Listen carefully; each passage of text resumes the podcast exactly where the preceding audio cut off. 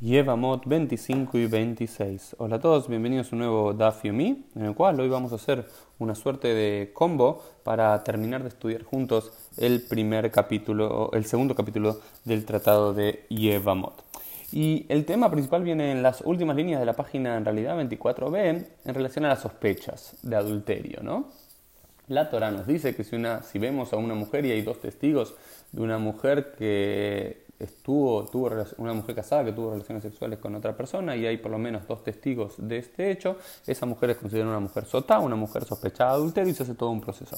Pero ¿qué pasa ahora cuando no, se, no hay dos, dos testigos que realmente ven el acto sexual, sino que ven una seclusión, que, un hombre se encuentra en un lugar cerrado con una mujer eh, casada, por ejemplo acá Rabbi así nos da una historia de un vendedor de artículos de casa a casa, que se estaba retirando de una casa y vio, y, alguien vio que la mujer de alguien se estaba volviendo a poner la ropa. Es decir, ven a un vendedor ambulante salir de la casa de una mujer casada y esa mujer poniéndose la ropa. O bien uno encuentra saliva arriba de la cama, o bien uno encuentra zapatos o huellas de, zapatos dados vuelta abajo de la cama o cerca de la cama de alguien que no es el marido. Esto es lo que se llama eh, dabar, que la cosa es desagradable, la cosa es desagradable, el acto es desagradable, por lo cual si bien no hay witnesses, no hay testigos directos, no hay edim directos, el, el, el, el, el jajam, el, sabio,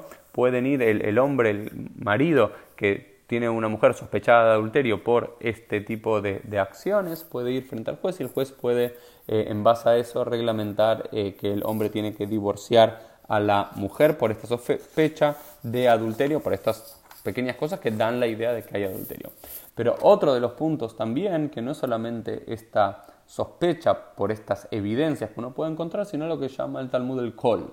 Kol es el rumor, o en arameo kala, ¿sí? el rumor. Y acá la Gemara nos dice que si hay un, rumor eh, persistente de que una mujer tuvo relaciones una mujer casada tuvo relaciones sexuales fuera del matrimonio, si este es un rumor persistente, también es otro de los motivos que, con a falta de dos testigos que realmente lo hayan visto, pero hay mucho rumor al respecto, también puede llegar a eh, ser motivo para iniciar el divorcio de este hombre casado con esta mujer que al parecer tuvo relaciones sexuales fuera del matrimonio. Pero lo interesante es que la Gemara trata de describir qué es un rumor, cómo se define un rumor, ¿sí? ¿Cuál es un rumor persistente, no?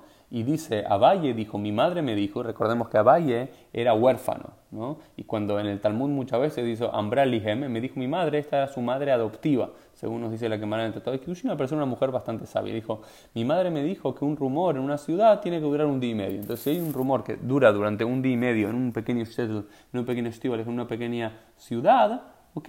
Esto es un rumor permanente y también es otro de los motivos que le da al juez la posibilidad de... Eh, divorciar a la pareja en base a esta sospecha de adulterio.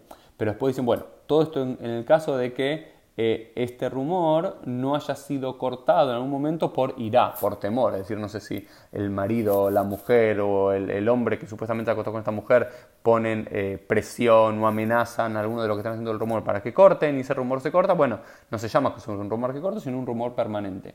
Y dicen, todo esto es válido siempre y cuando que ni el marido, ni la mujer, ni este hombre sospechado de adulterio tengan oibim, tengan enemigos. Porque si sabemos que tienen enemigos en la ciudad, la suposición es que quienes sacaron ese rumor son estos enemigos que tratan de generar algún, alguna presión, ¿no es cierto? Y otro de los temas que también acá sigue analizando la, la Gemara, en el mismo sentido, tiene que ver una nueva Mishnah que dice get mi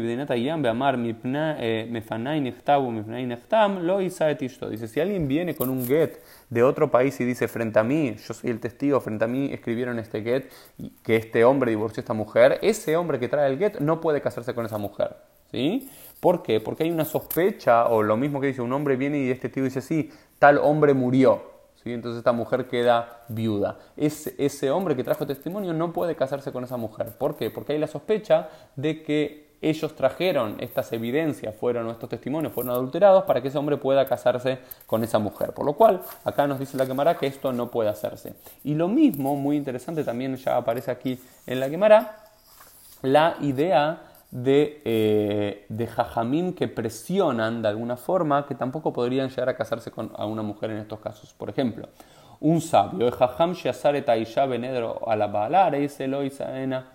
¿ok? Dice, un sabio que no encontró formas de que un hombre vuelva a tener, a, casarse con su mujer porque había hecho un voto para distanciarse de su mujer y el sabio no encontró la forma de hacer una tarat de liberar esa, esa, a esa pareja, bueno, ese sabio y esa pareja se divorcia, el sabio tiene prohibido casarse con esa mujer. ¿Por qué? Porque hay la sospecha de que no intentó hacer lo suficiente para poder casarse con esa mujer. Y es muy interesante esto que plantea acá la quemara, que ya hace 1800 años se veía la presión de ciertas autoridades con poder político, religioso y demás para divorciar a una mujer o para, eh, digamos, distanciar a un, marido de una mujer por un motivo alágico y demás y después poder casarse con esa mujer. Por lo cual ese hombre, ese sabio, tiene total eh, prohibición de casarse con esta mujer. Pero ya en la página 26 se nos dice, ah, es un caveat, nos dicen,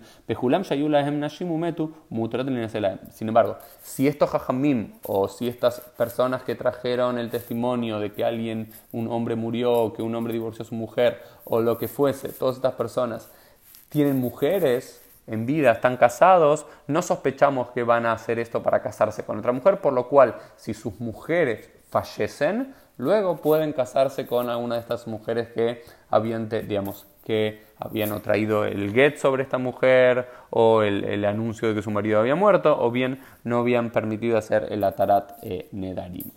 Y esto fue un poquito todo nuestro dafiomi y así concluimos Adran alach keitzad ishto ¿sí? Y así concluimos el segundo perek del tratado de Yevamot. Nos vemos bien mediante en el día de mañana.